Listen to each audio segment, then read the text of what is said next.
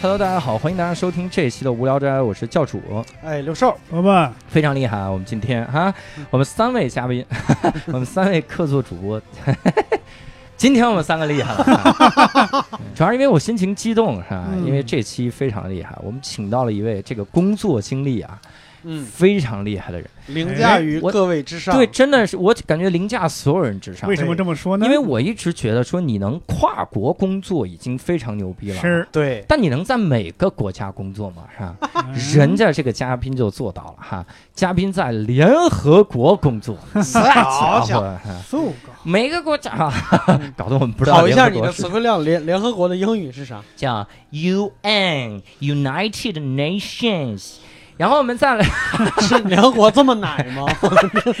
联合国是胡来，嗯嗨，所以我们今天请到了我们的这个哎名字还要保密哈，哎呃呃我们就小普或者小金怎么样？嗯这个 这个名字请了一个俄罗斯人，哎哎澳门澳门新普京， 挺哇猛哦在啊。线发牌那种，哎，我们我们今天请到了嗯，大河哈，哎，嗯，这个名字一听就是化名嘛，哈，嗯人家怎么可能对叫着？人家真名叫小西啊。嗨，我们小西和大河一起嗯跟大家打个招呼哈呃，大家好，我是小西。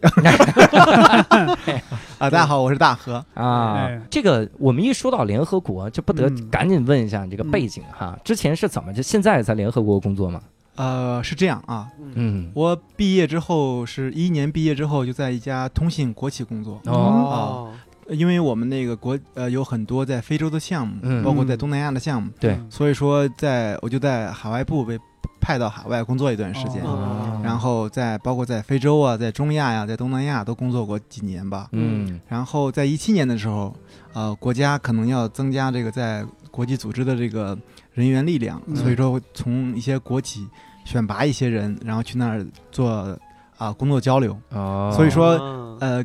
我纠正一下，刚才就是就是，实际上我的合同不是一个联合国正式雇员，哦所以说我的协议里要求我。不要在任何场合声称自己是正式雇员，哦啊不要在任何场合说自己的发言代表联合国。是吗？哦对对对，所以说我这个嗯我下面的不对我的所有言论负 责，啊哦所有的都是道听途说的。哎那我觉得有一个信息你得负责，刚才那个信息把我吓到了，你是一一年毕业的呀？对对对，嗯 我怎么感觉你一进来我就有点想叫哥的那种感觉，可能有点不太礼貌，但是你嗯看着也太稳重了吧？我的的确是啊，我们的嘉宾看着稍微有点老成啊嗯是。不是在外经常晒太阳？不我就在想，联合国这个条件是有多差呀、工作能给这个累成这样啊、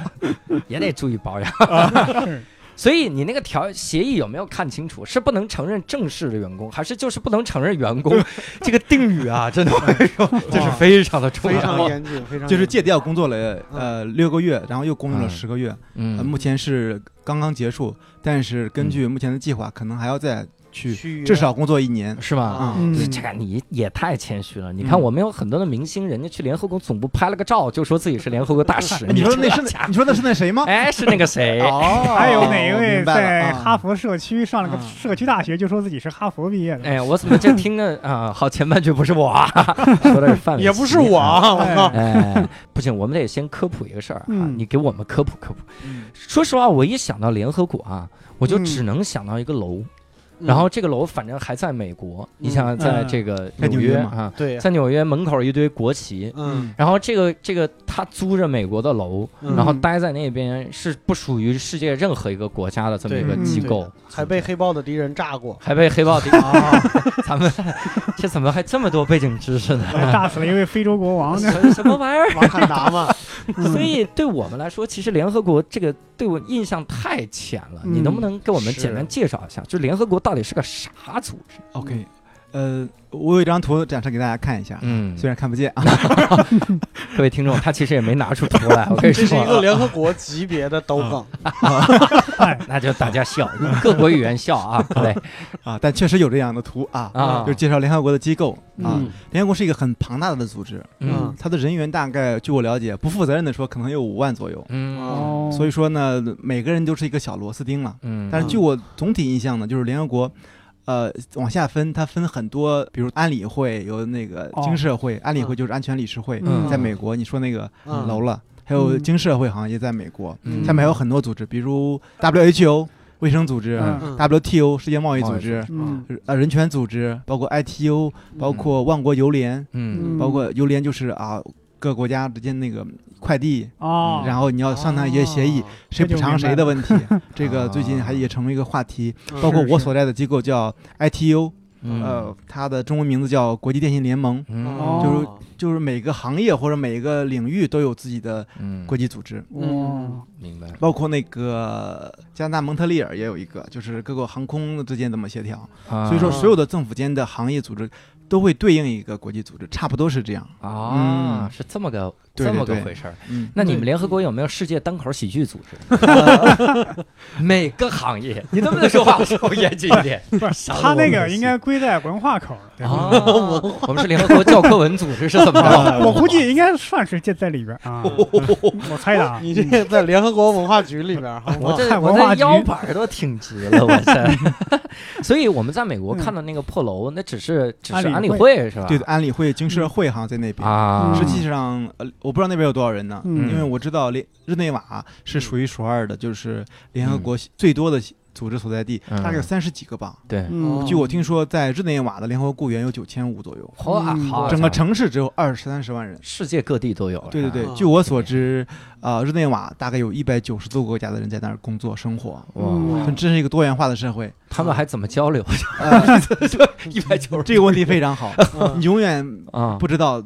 你旁边的人在说什么语 言，哦永远不知道，不用猜。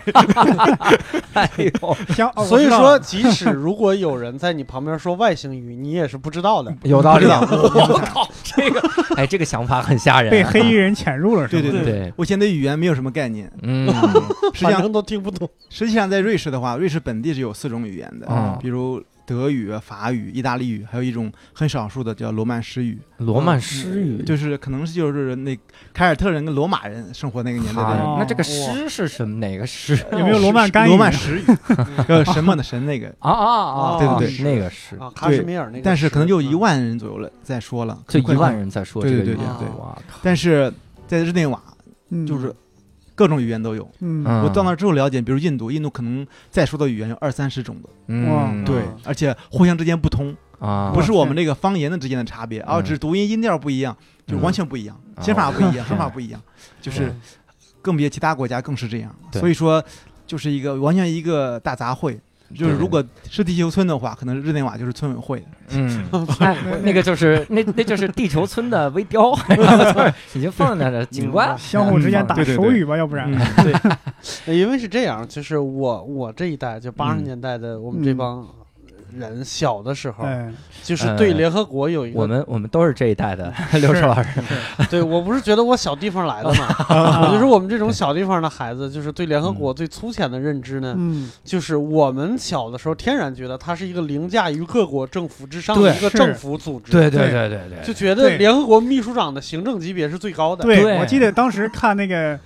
赵本山那个小品，嗯，海湾那事儿联合国阿南都管不了，你管他干啥？对哦，对对对对是当时就觉得联合国秘书长这个人特别牛逼，对我对当时还在想，我说这个外星星球来了之后，外星外星人入侵地球，嗯每次要跟美国总统谈话，我说这咱你把联合国总统放在哪里？后来我还安慰自己，我说因为这个这个美国总统啊级别不够是吧？哎那就派去聊一聊嘛。啊哎嗯你这要是外星酋长来了，我们也得跟地球酋长聊。对呀、 我就觉得他是个酋长，就对是这种对是是。然后后来你看了安澜还是个黑人，你就更坚定了酋长，对吧？哎呀，我们这期节目得罪多少人？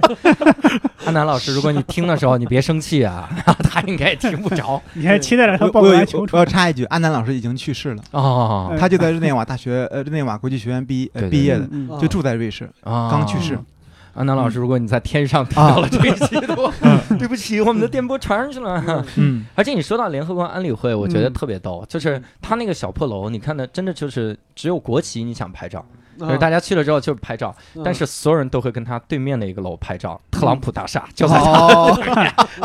那个安保比联合国安理会好多 了，嗯我就觉得这是羞辱联合国。对，我觉得是这样，就特朗普是不会破产的，嗯嗯联合国有可能会破产。联合国有可能破，嗯所以你在属于哪个部门呢？呃，我在的组织叫国际电信联盟，嗯国际电信联盟对，国际电信联盟的主要职责分为成三个，嗯调信 号，呃相关。真是这个方面。它第一个职责就是制定电信标准， 嗯，比如说我们大家所有知道的，比如两 G 啊、三 G 啊、四 G 啊、五 G 啊，嗯都是国际电信联联盟在负责制定的一个标准。哦比如，比如你这个手机下载速度要达到多少啊，嗯才能成为五 G 啊？嗯比如那个延迟要多少啊？嗯然后所有的标准都是需求都是国际电信联盟来提出，嗯但是具体的实施技术实现是交给行业协会来做。嗯嗯做完之后评审啊，最终的官方通过也在国际电信联盟。嗯，对哎，那所以前一段时间美国搞的那个事情，就搞的那个假五 G，是不是也也得归你们管？呃，他不管什么，哦就是、啊啊，你就是制定它标标准。对对对，它但是如果就是他前一段时间不是搞搞出那个了，就在 iPad 上把对4 G 的那个那个信号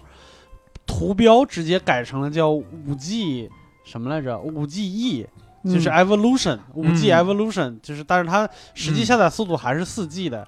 哦、嗯嗯是这样，连我们呢只制定一个标准，嗯，如果啊我们不评判它是不是真的对或者假的之类的，他玩这种啊暗箱操作这管不对，了我们都啊它的靠最大的优势就是它独立。这帮坏蛋，嗯，啊 我我想起拼多多上卖的各种广告了，我 操小米新品电视，嗯对，就好像那个原来这个兰州市给兰州拉面定了一个标准嘛，嗯嗯放多少牛肉多少多少面才能叫兰州拉牛肉拉面，嗯，嗯但是他要真这么叫，你也没办法真正的管他呀。嗯对吧对对对是，但是你要不遵守标准，就会有后果。啊，呃，不是说速度，比如你大家用的标准不一样，你在中国买的手机，你对出国就用不了。啊现在你出国不用换手机，为什么？嗯里边就有我们组织的功 劳，哦，哇，你们组织太厉害对了，对而且而且世界越来越单一化标准，嗯因为嗯，标准太多的话，互通就有问题。，啊对嗯对，所以说你看三 G 的时候，可能嗯你买电信的手机，可能移动用不了，啊或者移动的电信用不了。，对，到四 G 嗯的时候也会有区别，到对五 G 的时候就完全一样了。哇塞嗯对对对这个厉害，大家世界只有一个标准了。明白，我突然想到一个特别搞笑的画面，嗯啊就是我从美国买了一台5 G 手机，嗯，但它实际承载的速度是四嗯 G，到了中国连了真正的五 G，手机都懵逼了，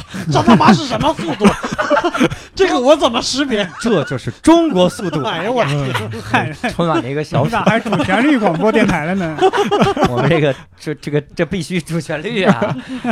那你们这个组织是在哪个国家呢？在瑞士的日内瓦，啊，在嗯瑞士呢。对对啊对所以啊，我懂了哈，的确，一白雪儿都 非常有体会啊。对对对，在那儿想的是妈的，武器必须一致，这啊对对对，想这个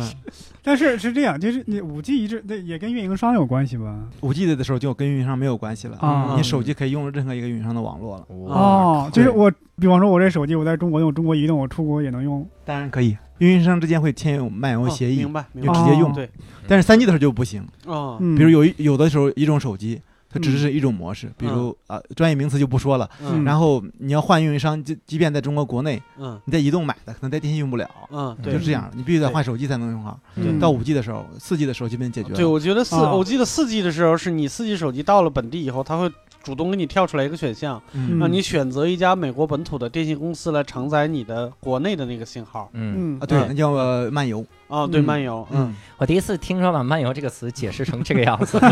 选一家美美国本地的这个电影公司嗯来承载你国内的信号，嗯我居然听懂了。哎看看人，你要听不懂，我的天这就是人家一百九十多种这个 标准练出来的。我跟你说说也是有一对，日种内瓦标没准，听过。人家法说也是有一种保定的标准， 对，没错儿，来自你跟你说，这是来自保定哈佛的标准知识量，我跟你说， 知识量解释能力，我靠，哎阐述嗯能力。那那你在联合国工作的时候，那个整体的感觉会是啥？他们的效率高吗？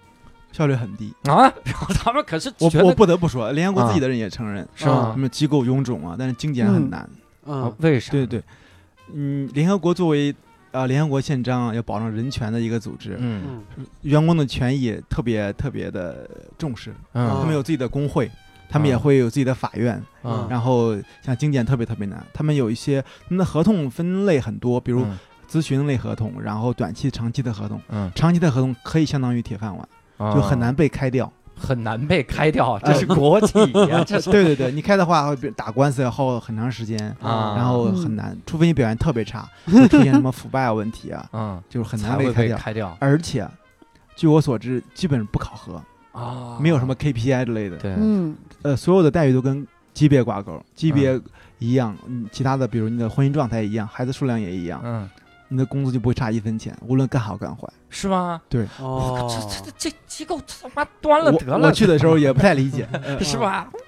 所以现在经费都不够了。你们前一段爆出来新闻，在纽约的那个联合国总部，嗯，秘书长宣布他们的经费可能只够用到八月份。今年吧，这不就是现 在吗？哦然后秘书长正在想办法卖他的房子，最后一问，房子是美国捐的，不让卖。哇，哦这，对，嗯嗯那就是真的要破产了，我的天！是啊所以联合国可能会破产。可以试试，可以试试到街对面那个那个大厦 求一下呀，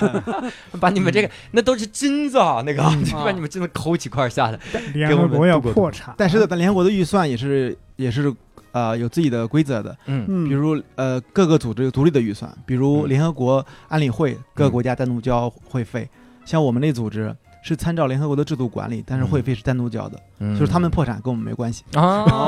哦但是他们联合国都不在了，你们这个组织啊就单独成独立了，嗯但是我我们必须说，我们组织要比那个联合国还要早很多。是吗？我嗯们是第一个国际组织，大概一百五十年前就有了，一百五十三四年前吧。那我想问个问题啊，嗯，那个时候应该没有电信，只有信吧？就是哎那那个时候有国际电有你电说的报啊非，常对，是吧真的，它的前身叫欧洲电报协会。我真哦是电报对对协对 会嗯对，啊，出现了电报之后，在啊那个好像在大西洋和美国之间嗯拉了条光缆，还是呃嗯不是电光缆缆，肯定不有电嗯缆。电缆的时候，那时候有电报之后，就有电报互通的这个问题。啊嗯，当时成立了电报协会，慢慢慢慢发展，随着技术的发展，慢慢哦慢慢演变。所以说，我们要先于联合国出现。嗯哎，那刚才说的那个国际邮联不应该更早吗？对，它的历史我不太清楚，但是嗯它那个、呃也是也是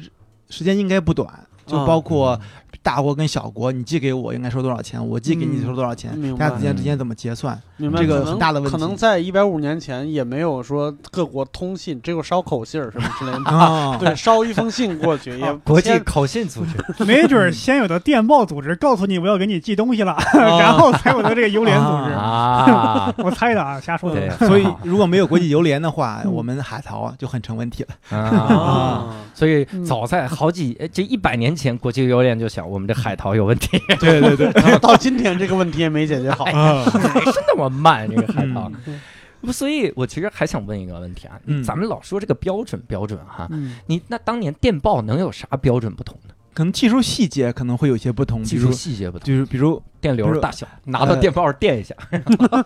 比如你我我真不了解，我瞎猜的。嗯，比如你电压不一样，你码率不一一样，真是对，让啊你解锁你要，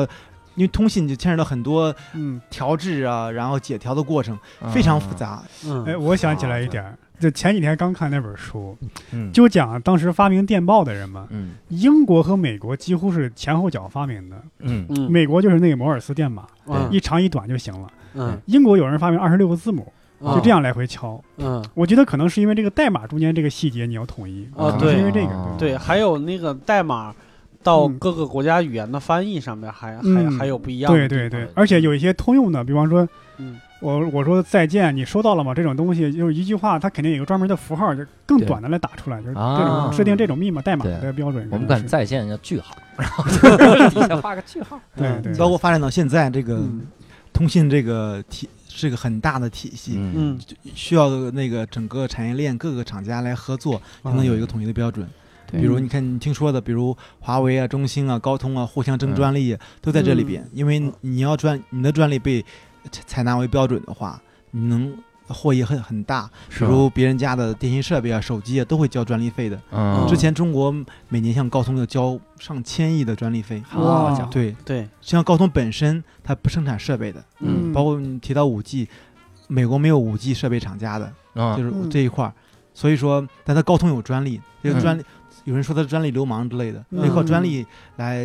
来挣了很多很多钱，它自己不生产设备。哇嗯所以你你在那边工作的时候，你你们机构里会有各个民族、各个国家的人， 对我第一第一次在那工作的时候，我们部门二十四个人，大概有嗯十六个国家。我这个妈呀！那那有没有就是你会发现，比如习俗习惯非常不一样那种嗯，会有这种事习儿惯会不一样，嗯比如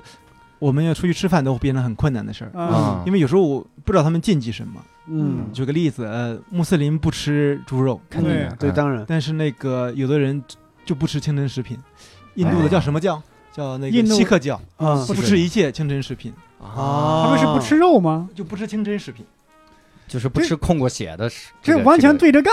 对呀、对他们历史上就是仇人。比如嗯那你还在一个地方工作呀？你们这个地方卧虎藏龙， 你就别吃饭呗。干脆就只吃素呗，嗯 每天都啃你比白如萝卜呃。锡克教，但是比较少，嗯就是印度的一部分。然后你比如印度人就不吃牛肉，嗯哦，对出去对对你出你们出去还能吃什 么？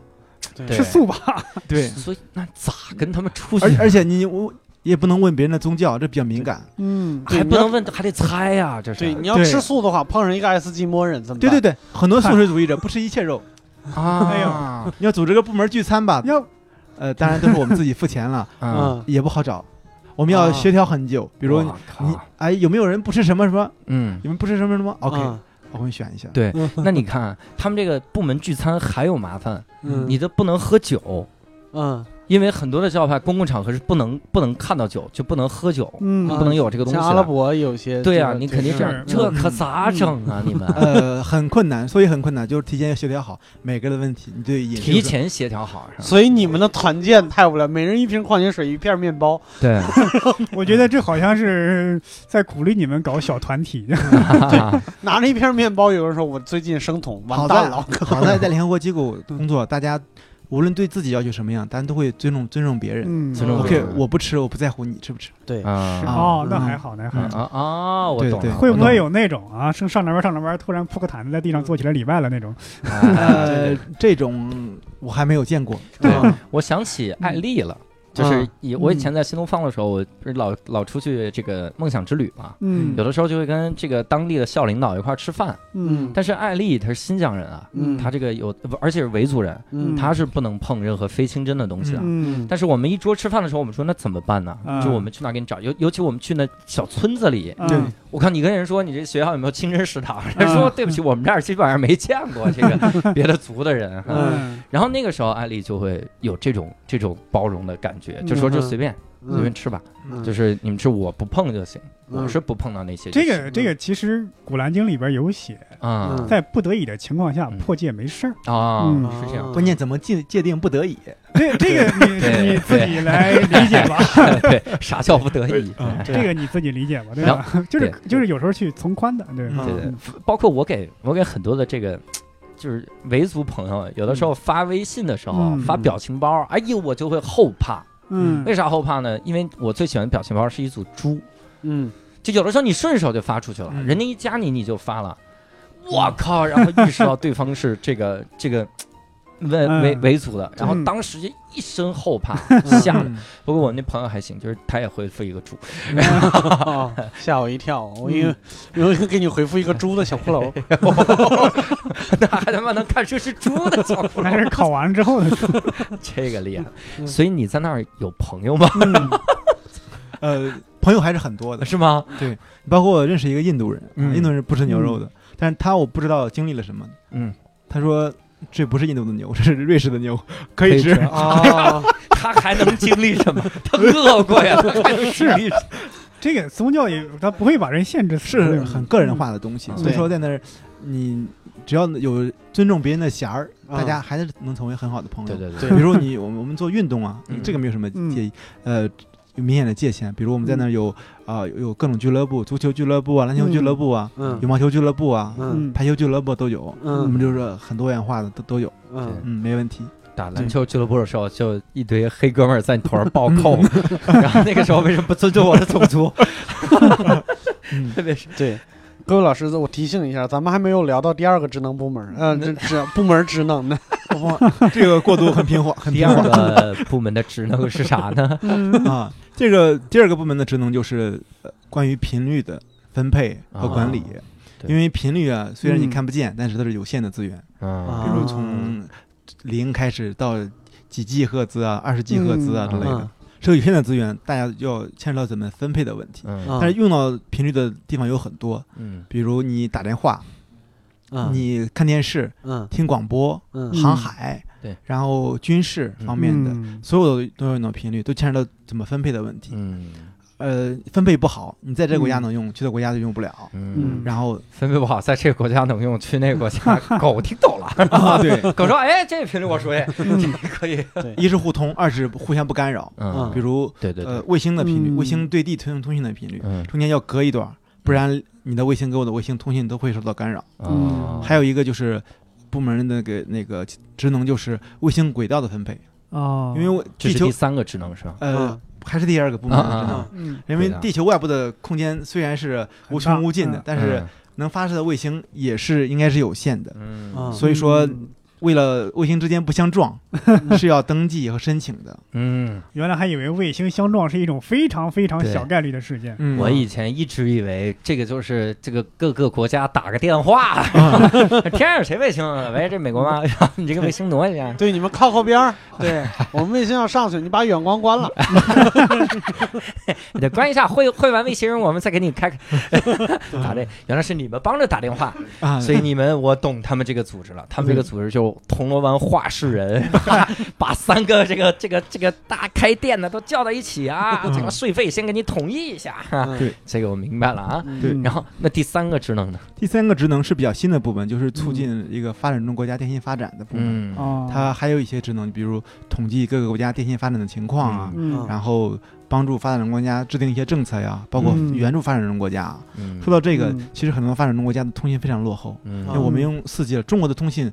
毫不客气的说，应该是全世界第一了。现在，啊哦比如嗯我们的基站数量，嗯我们下载速度，嗯包括你去那个公路上，在嗯你在高铁上都会有这个信信号号。现在国外不可想象，可哦能到对郊区就可能就没有了，对啊公路上也很差。对嗯在中国永远四 G 满格很难想象的。对对对中国付出了巨大成本，有时候可能不是的确以利润为导向的。嗯啊是，所以人家说，为什么我去伦敦的地铁上老看到大家在读书？然后伦敦人说，因为我们他妈没信号了。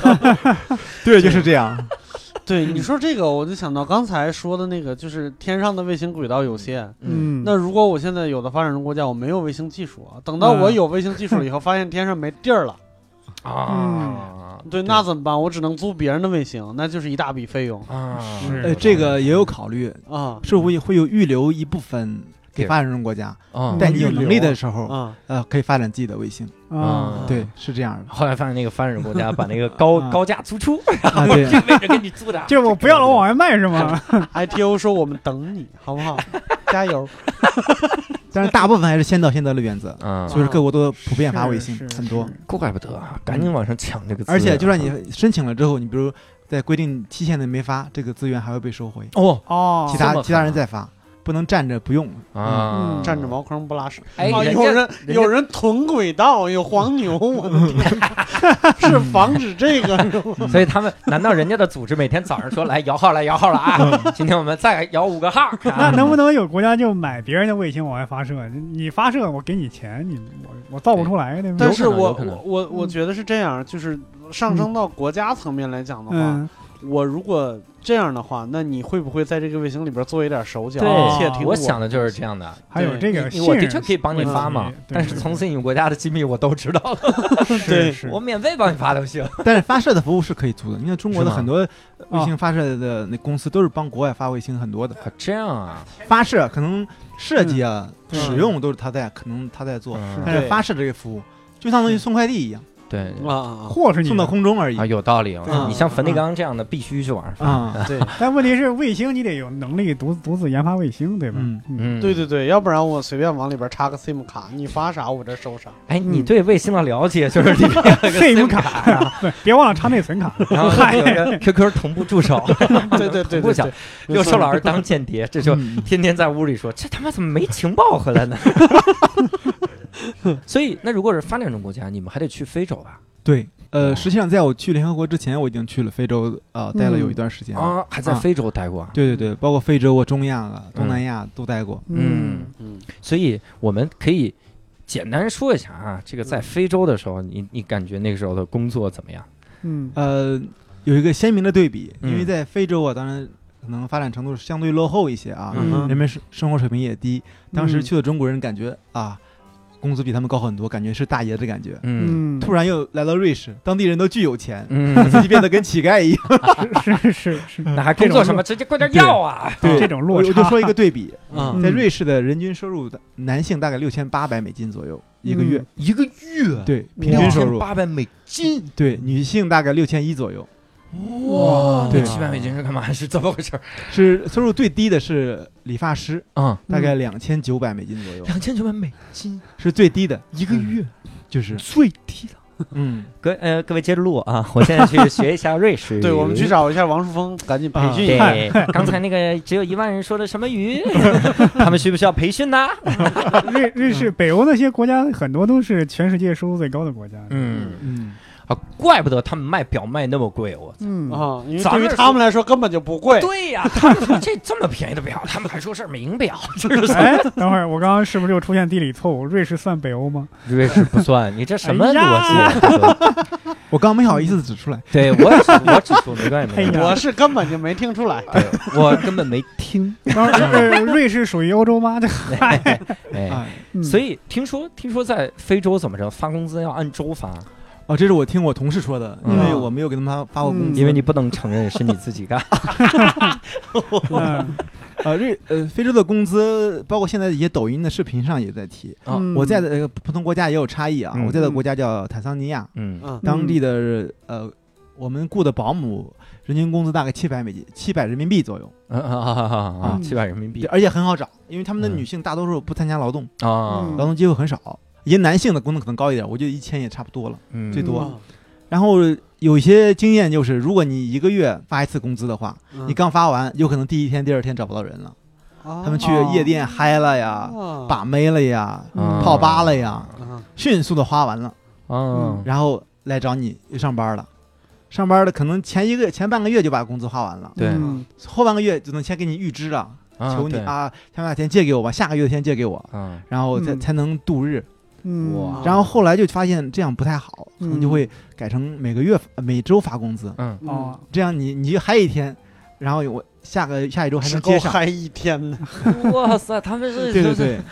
你不会保证后半个月呃生活特别困难，嗯，非洲是嗯没有对银行，他们没有自制能是力，怎么没有回事 这种自制能力，可能嗯哎呦我的天哪，这也嗯太猛了！他们那怎么着？那那你比如说，像他们平时生活方式得是啥样啊？就一天是大爷，第二天就要饭是吧？ 每天街上都反是正活在当下嘛，有钱的时候就 造。哇塞，这当然也不是全部，可能有一部分是这样，啊，因为我知道在我们公司那边的分公司也有一些人跟我们时间长了也受中国文化影响，嗯啊也开始顾家，也开始存钱之类的，啊但是嗯可能不是普遍情况吧。是这不同的生活习惯嘛。嗯嗯包括这储蓄的习惯并不是很普及。哦，啊，你包括现在在卢旺达，我知道可能工资还没这么高，可能三四百人民币就不错了。三四百人民币对对嗯一个月，对，就一些女性，嗯，哦哇，那也确实就用不着什么银行。那还是花了吧，真的。嗯 对，那这就相花了当吧于中国呃差不多是九十年代初那个薪资对水平嘛。嗯，那这工资这么低，一天都能花完，这物价也太高了吧？对对所以说你看，我从月薪六百人民币的地方到了月薪六千美金的地方，对 啊，我靠！然后你的月薪涨了没涨？那那瑞士人有储蓄的习惯吗？瑞士哎应该有啊，瑞士银行。啊、瑞士的人储蓄的习惯，这个我说实话不是特别了解，但是我、嗯但是我听说瑞士人生活压力也是比较大的， 嗯嗯，比如他们算了一下，你六千美金，但你扣的很多，你税交了很大一部分，嗯啊哦房租。我租的房子大概二十平方左右，嗯大概一千五两千美金左右。我的天啊！对，然后你的吃喝、衣食住行都很贵。像我去中餐厅哦吃一碗面条，大概二十美金左右。二十哇美金一碗面条啊！对，教主，我听说你那边一篇文章里和一个段子里写了，啊你去欧洲发现上厕所要一美金左右，你很对震惊。一对欧元一欧元嘛呃，，对一欧元哦，嗯嗯在瑞士是两美金，两美金要跑收费的我他妈的对嗯啊我那时候都憋回去了。哎，我我告诉你，我想到创业的，我去欧洲卖皮儿， 嗯嗯大哥大哥大哥，来来来，这皮儿给你啊，装满装满。嗯这这可是不是因为因为很多欧洲国家它那个各项福利啊、保险啊这种方面都特别高，是不是因为这个，所以扣了很多很多的税？呃，对，实际上瑞士相当于相比较其他欧洲国家，还不算特别那种高税收、高福利的国家。嗯啊比德国、比法国可能税收还没那么高，嗯所以说很多人愿意把钱存在瑞士。啊，嗯，那听说瑞士还发起最低工资是吗？对他之几年前有一个发起一个公投，因为他们嗯就、瑞士的国家总共八百万人，嗯而且两百万外国人，嗯真哦正瑞士人就六百万，嗯，所以说他们动不动就没事儿就公投一下，公投一下，很简单，很方便。明白， 那也就是一个通州的人哎数。所以说他们有一年制定那个最低工资标准，大概每个小时二十二美金左右，嗯呃不管你是干啥的，嗯，然后每个月大概四千美金左右。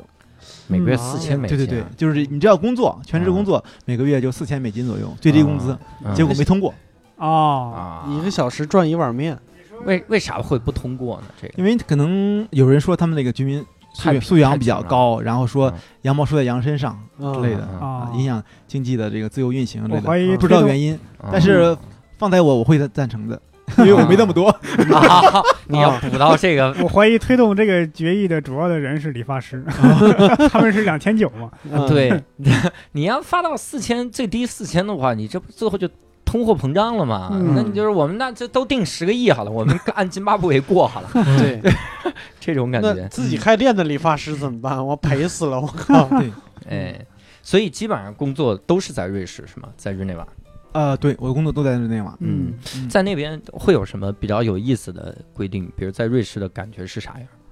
呃，瑞士感觉这个国家虽然小，但是非常成熟。嗯比如我我比较印象深的就是动物权利，嗯啊说嗯养一种老鼠不能养一只，嗯，必须有动物权利保护法，必须养两只，养一只太孤单。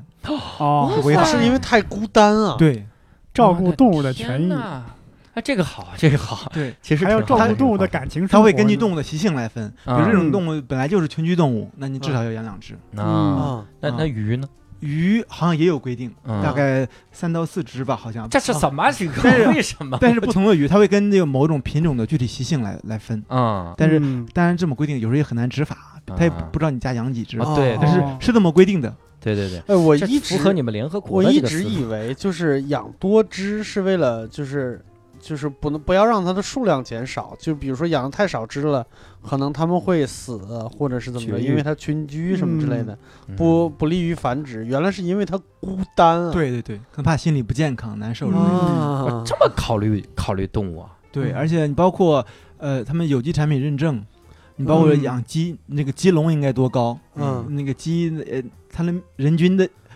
鸡群的面积应该多大？哦基群面积，都是有规定的啊。养牛的话，那牛的牧场啊草应该多大？嗯，都是有规定的，才能达到一定的标准。嗯哇塞，哎，这个我以前其实嗯我看过一个 TED，嗯就是一个、一个人类学家还是什么来着，我忘了这个具体我忘了。就是他在说，就是有很多保护动物的这个措施，其实也没有什么太大的道理。嗯嗯，就他举了一个例子，就是他去当了一天的那个阉割羊的那个人，嗯就是本来 他当了一天艳阳的，对这对个对挺好。对，他本来他说就按照就这个地方民族的传统手艺，嗯就是一刀，传统手艺，对，疼一 下，然后嗯你看着这个羊大概趔趄趔趄半个小时以后，就跟就跟正常羊一样，哇嗯塞，蹦来蹦去就走了。嗯但是由于有了环保组织出现，嗯嗯然后一定要给他们一个特别，呃，特别无痛的一个手法。嗯但是无痛不是无痛苦，嗯那嗯为啥呢？它就是用用皮筋儿啊就把它勒住，然后等它坏死，让它自己掉下来。哇哎整呀个这个过程要好几天，靠，就是这个啊，羊一直很痛苦，它啊就一直搞不懂，就是到底哪个更让动物受苦？啊，嗯对，哎，你说到这个，我就挺有感触的哈。嗯就是我一个，就是我的老师，嗯，他儿子在德国留学，嗯德国留学他的室友就被告了。嗯为啥被告了呢？就他养了个小狗，嗯嗯然后他特别喜欢那个小狗，他呢就人吃什么他就给这小狗吃啥。嗯中国人好多人都这么养，对是嗯人吃啥就给吃啥，自己买的火腿肠舍不得吃，嗯那就给小狗吃，这样补充肉是吧啊？这种。嗯，对然后呢，让隔壁一个老太太一看这事儿就告了，啊为啥呀？因为狗必须吃狗粮，哎哦嗯因为狗吃狗粮才有营养。你嗯吃人的东西非常有可能造成他的肾衰竭什么的，各种各样的玩意儿。嗯所以这个有的时候你就觉得这个国际上这些人，他们对狗的就是动物的这些关爱，嗯，真的是你你达到了一定的境界 吧，啊只能是这样说。对，你说这个，我还听说过欧洲有个比较极端的，嗯可能要推出一个几决议，说不能炸活着的龙虾嗯是吗？啊啊对，这个我啊是确定的。嗯啊。在就是在瑞士嗯所有的餐厅吃不到活物的，哇，为啥？对，你要保证新鲜。中国哎，我活鱼活吃啊，这个鱼好吗？两斤，哎，我给你杀了啊，一会儿就烤。啊对嗯嗯啊他们会让有一个专门无痛苦死去的地方来杀，然后可冰冻的给你拉过来，啊永远吃不到活物的，不允许厨师杀东西，这嗯是违法的。哇塞，嗯而且有一个极端的案例，嗯就有因为中国人爱吃大闸蟹吧，嗯马上要到这个上市的季节了，那不是啊蒸有人吗从德国或者荷兰拿些大闸蟹去卖。啊，我听说有一个中国人，报纸上报道的，嗯大闸蟹呢就放在锅里了，然后嗯盖上盖儿了，就有一个大闸蟹跑出来了，嗯啊不知道爬哪儿去了。啊结果过两天警察发现那大闸蟹死的比较惨， 嗯啊！死死在其他地方了，嗯那个人被罚了五百美金，哇塞， 嗯我五百瑞士法郎，就相当于相当于五百美金。啊，那嗯那不是他怎么知道是我弄出去大闸蟹呢？呃，可能闻着味儿在他家附近之类的，应该是有啊。相关的证据的。对嗯我我咋觉得他不应该不是因为他死的痛苦罚的呢？嗯因为大闸蟹这个东西太容易造成入侵物种了。哦，对呃，那的确是，那啊是有。但有报纸上写的是他死的比较痛苦，那嗯 报纸我觉得也没什么溜儿，我哎 呀，这个这个记者心理也太脆弱了吧！记者可能没调研， 就是写嗯这个死记者掉心痛里也太有而脆且弱性了，而且狗的话，养狗也是很难的事儿，嗯为代啥价很高的事儿。为啥？每一个养狗的人和狗都要去培训上课，嗯，嗯，然后这个听说训狗师的这个主要职责就让狗不叫，因为让狗你不叫，对扰民街吗上的狗很多很多，嗯，但是你听不到一只狗在叫，哇，或者在家里或者街上从来狗不叫，嗯，不知道它有什么办法，就让它狗不叫，就让他搞嗯把他搞抑郁了就把这嗓子切 了，这是太恶心了，这个而且钓鱼要有钓鱼证，啊要买证，嗯你有短期的，比如一个月的、一年的，嗯而且限制范围。嗯法国的证跟瑞士的证是不通用的。嗯哎中呦国我是不是也也有也得要有钓鱼证啊？呃呃，我看护城河好像没有，对，反正是这个我听说过，就是之前看呃听那个故事 FM 里边有一个，嗯就是在加拿大的一个嗯，就是猎人，他嗯他说在他们那边钓鱼，首先就是在某一个季节的某一个河段，嗯政策都不一样，就比如说嗯这一个就是从从从这个点往前走大概五百米，只能是每年的二月份到几号几号是可以钓的，并且你钓的时候，你不能用超过多长的杆儿钓。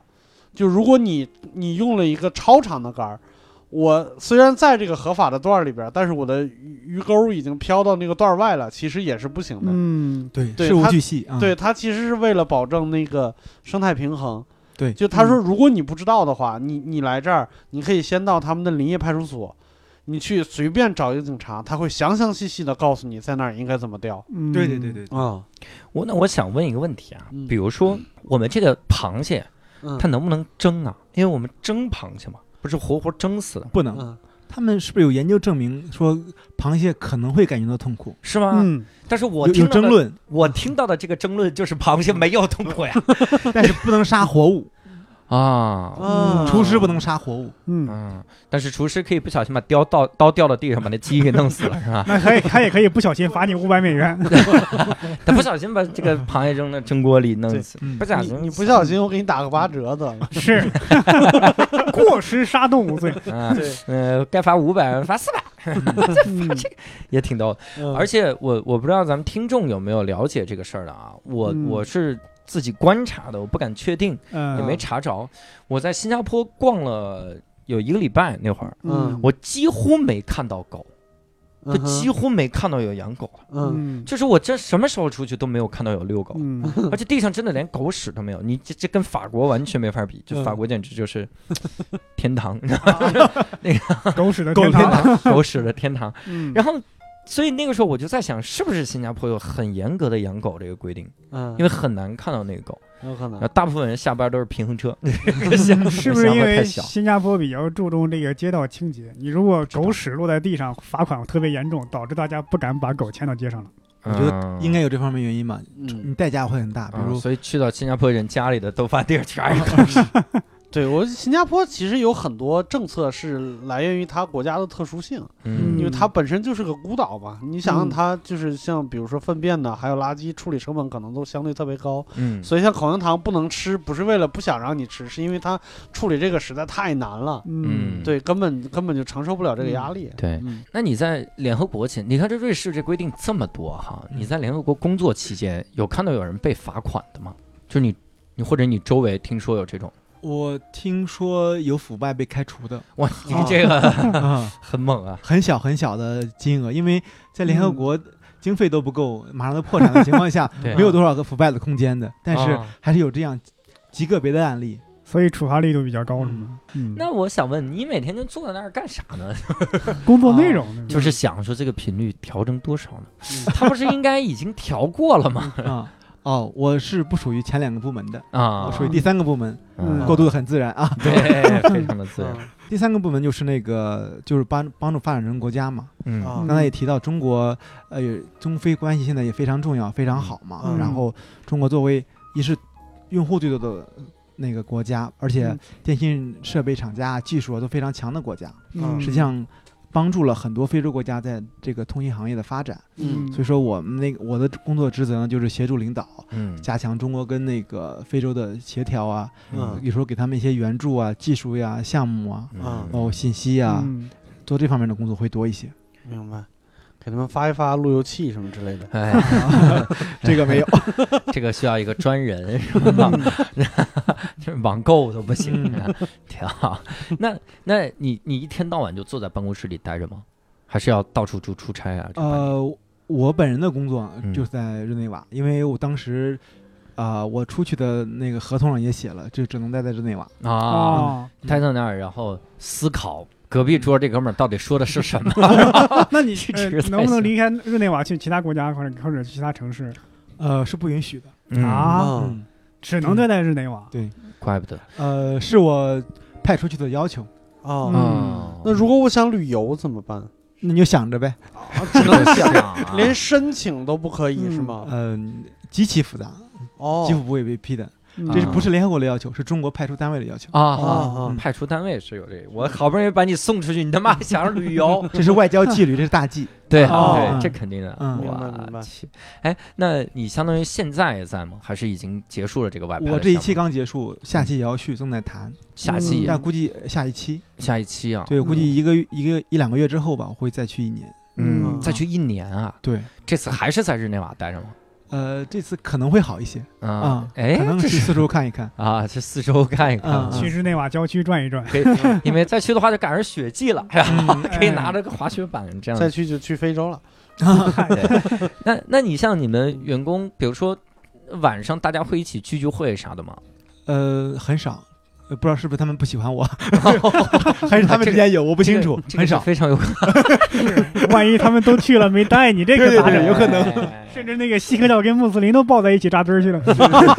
所以所以说，就我所知没，呃，很少的，啊，当然也会有嗯有那么一两次吧。比如我们都喜欢英超，嗯啊呃，嗯有喜阿森纳的球迷，他们嗯组织在那个小酒吧里，然后看一看球，喝杯啤酒，嗯啊也有这样的情况。哇塞，那那你们多枯燥啊！每天是下午，你你们会有加班吗？呃，极个别的情况下会有，几个还能加班中呢国人中国人啊这个有，哦，还你没刚这个才就是中国人你刚才想想，开掉一个人都要打官司，加班得，我的天哪，嗯我都不敢想。得跪那儿求人加班， 求也加班。对呃因为什么？因为国际劳工组织就在日内瓦。哦，哦哦嘿， 这隔壁就投诉了。太容易了，我的天哪！嗯你看，一般公司如果遭受了不平等待遇，他也说嗯我去找 HR，这边直接找我去找国际劳工组那织你。这么说，那个国际劳工组织他们信号也一定很稳 定，出了什么问题找这边人来修就行。你们你们哎，我这个路由器怎么又不亮了？哎， 那你们像这种，你们会跟其他的组织一块儿有什么联谊？有有有，嗯呃，因为我本身比较爱运动，就是嗯打羽毛球啊之类的。嗯然后我们有各种俱乐部互相交流之类的，嗯啊嗯在业务上交流不多，就是啊就是就像你说的，下班之后啊，一起运动啊之类的，体育上对对对会对交流，对对对，然后你们用交流的话，用什么沟通呢？呃，这个很复 杂，啊，看交流两个人是来自哪里。对呀、如啊，果他你们两个都来中国，你们就用中文；嗯如果你们都不懂，那就是英语英语；如果你嗯们啊都会法语的话，就是法语。看你们俩会啥，啊会会啥。这个我倒不担心，啊你大不了就数数就行了嘛。 啊我比较担心是什么规则不一样，说这你玩个大球还行，这要是玩什么小球，说你们这儿的羽毛球是不能用手的，对吗？嗯我们那儿都可以， 你们这乒乓球是一个球是吧？我们这是三个球一块儿 打，看谁 QQ 规则，对，我觉得我觉得别的球好说，乒乓球可能真的是别人一看你中国人，我们那儿规定了，在我们那儿打乒乓球，中国人不许用手。 中国人不能用拍，用饭卡。然后你看你用这个打，不，人家在瑞士，对，人家也是有瓦尔德内尔的国 家，不怕 这个哈。像是瑞典，哦，那是瑞典 啊！完蛋，对不起，伯伯，我们已经沦陷了两位了。完了，这就靠六兽了。六兽老师，我教你个技巧，别说话， 是，别说我话，现在就把拉锁 拉就上。不会沦沦陷。啊嗯太露怯了，我这个。那那你们除了运动以外还会有啥？你们 K 歌吗？有 K 歌 这种？呃，日内瓦是一个整个瑞士华人存在感都是比较弱的一个国家，哦啊，因为我去的所有国家，只要有华人的地方就有两样，火锅跟 KTV 是必须的，对嗯但是日内瓦没有，不火锅没有、k t v 也没有。就运动是吧？对，嗯我给你给几个数据，就是呃，整个瑞士大概八百万人，嗯，嗯华人占两到三万，嗯嗯主要从事的行业，联合国算一个，然后中餐厅算一个，然后还有中医诊所。啊，啊，哎呀，这个 KTV 我能理解的，火锅它不就需要火和锅嘛？对啊，对肉这肉主要是各种肉不能往一块儿 涮，这个就没法儿做了。但是你要嗯我考虑一下你那个、这个租金啊，你的客源啊，能不能维持你的生存？嗯哇嗯，没有中国城嗯，日内瓦呃中国城都没有。对，啊没有呃街道也没有，啊，很分散。有一位伟大的诗人曾经说过。嗯一，个中餐馆都找不到的地方，算什么发达国家？嗯这个诗人是不是叫教主啊？这个不是，中餐馆很多，但是没有就是成片的区域，就全是中国人啊，这种没有。嗯，嗯嗯，那那边你吃什么呢？你吃得惯吗？哦、吃不惯。嗯，哎，我我多多问一句啊，联合国有食堂吗？有联合国还有食堂啊？是自费 的，那大厨天天在里面哭吧？我操，一百九十个国家的 人，每天这怎么做啊？这哎，是不是有个世界厨师组织也在那儿？没准儿有，哎不就世界劳工组织？ 大厨说就做这个，爱吃不吃，不吃我去世界劳工组织。 你想这每一个厨师，人家问你在联合国干什么？说我嗯比如我在联合国调信号啊哈，嗯，那好像很听起来。你在联合国干什么？厨师，我操，劳模 啊，肯定 牛逼。啊每顿饭做三百多个菜。没准儿厨师也是来自一百多个国家的呢。哦， 有道理，自己做自己的就行了，这个真没有。是吗？嗯，瑞士整个国家做饭都比较难吃，我们一致公认就比英国还难吃。比英国都难吃啊！这对也太难了，我对，靠！瑞士没有什么本地菜， 对啊哦就奶酪火锅算一个吧。嗯就把那个鱼插到派里都做不出来 吧？比英国我明白为什都么难是自费了。嗯你看你不吃这个，不吃那个，你爱吃不吃，自己花钱买对吧？我以为自费厨师给你钱，那想吃啥出去买点啥 吧。嗯我就像我们呃组织的一个厨厨师，有一个嗯应该叫行政主厨叫什么的吧，就是一把手吧。啊嗯然后我不知道他哪来的自信，他在餐厅门口放个电视，嗯介绍自己，广告自己啊，我是哪儿的，有什么历史，然后啊，做什么菜。嗯，哇，我们的巨难吃，不，你觉得难吃，人家不一定觉得难吃呀。大家都觉得难吃。他做的是什么菜？呃，有时候各种奇葩料理，有一种我印象最深的就是嗯，烤花菜，烤烤花花菜一嗯整颗花菜不切，哦哦，是是哎，呀，我想我想到这个，我想到一个特别牛逼的一个一个词儿，是前两天我看那个《神烦警探》里面看到的，嗯，就那个人跟他说说，我们一块儿出去旅游，嗯咱们咱们要跟我的亲戚一块儿出去住帐篷，嗯，嗯，然后帐篷。你你知道吗？就他说完了之后说我们可以 live in a tent，嗯，然后那个那个女的就说 tent singular，然 后就是单人数嘛，我要跟你所有亲戚住一个屋吧。 感觉这边也是，今天我们要吃一个花菜，花菜不可数，嗯，可数，一个花 菜，整颗花菜不切，嗯然后我可能是放在烤箱里烤的吧，嗯，稍微软一点儿。嗯谁要吃，拿小刀切一块儿放盘子里。好家伙，我这是菜吗？我还听说他们厨有的厨师会创新，嗯创新的方法是就是土豆挖空，嗯，放着洋葱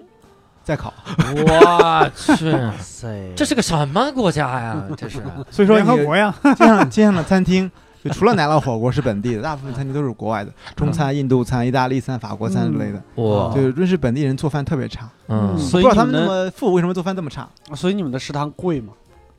呃，均价在十三到十五美金左右一顿饭，一顿饭，对一顿饭十三到十五美金。你刚刚说吃碗面到二十美金，这食堂挺对对对便宜的呀。嗯呃，对，算便宜的他。们可但能但食堂没有面，哦，啊嗨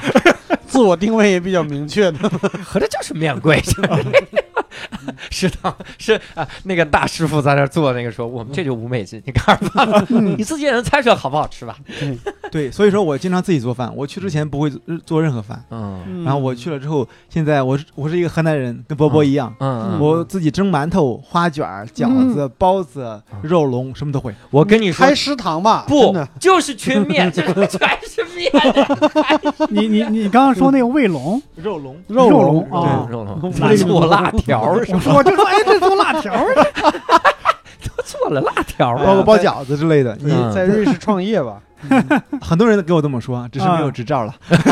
还需要个执照。好研究，是你想过这个事儿是怎么着啊的？比如我包饺子，我去外边买的话，一个饺子大概一美金，我天哪，哪嗯，至少个对一个。一个有多大你呀你？算下来就普通饺子，嗯，不会东北饺子那么大。哎呀，这要是吃二十个饺子，二十美就也就是一碗面嘛。我这呃一，百最多便宜这块么多。我想起来，我青春期的记录是四十三个，啊 你这这以后省着点儿吧，你这一顿就就我这一顿这一个月就白干了 而。且特别特别有意思的事儿是，可能跟美国一样，就我听说有一些，呃，中国的呃大爷大妈吧，可能嗯去那边帮中国人带孩子，嗯帮孩子带带孙子、带女儿、嗯带孙女儿之类的，嗯业余时间就做饭，嗯，并没有一个门面房啊或 者做餐厅，嗯他们就在建了一个微信群，嗯哦微信群里有三四百号人，嗯他就每天发菜单，自己在家做，嗯，很挣钱。我靠，啊，这就是这就是那个谁回家吃饭的微信小程序版。对对嗯对，这个在中国叫微信小程序，可能是个商业模式；这个在他们那儿只能叫互助组织。这个对对对，这个这个叫呃中国中国人权组织， 中为人权组织，所以我为们权我们有两个群，一个东北大妈开的，一个西北大叔，我靠，你们这还分餐厅是怎么着？是不有是竞争，都他们分菜系？他们有利可图。是不是一个做面条儿，一个做饺子？对对对， 呃，是，比如他们的餐厅，他们的价格比餐厅差不多，嗯比如一份啊凉皮儿要卖到八美金左右，哇还有一个中餐厅卖煎饼果子，一个煎饼果子大概十美金左右。嗯。我天，八十块钱， 哎嗯，那外国人来吃的多吗？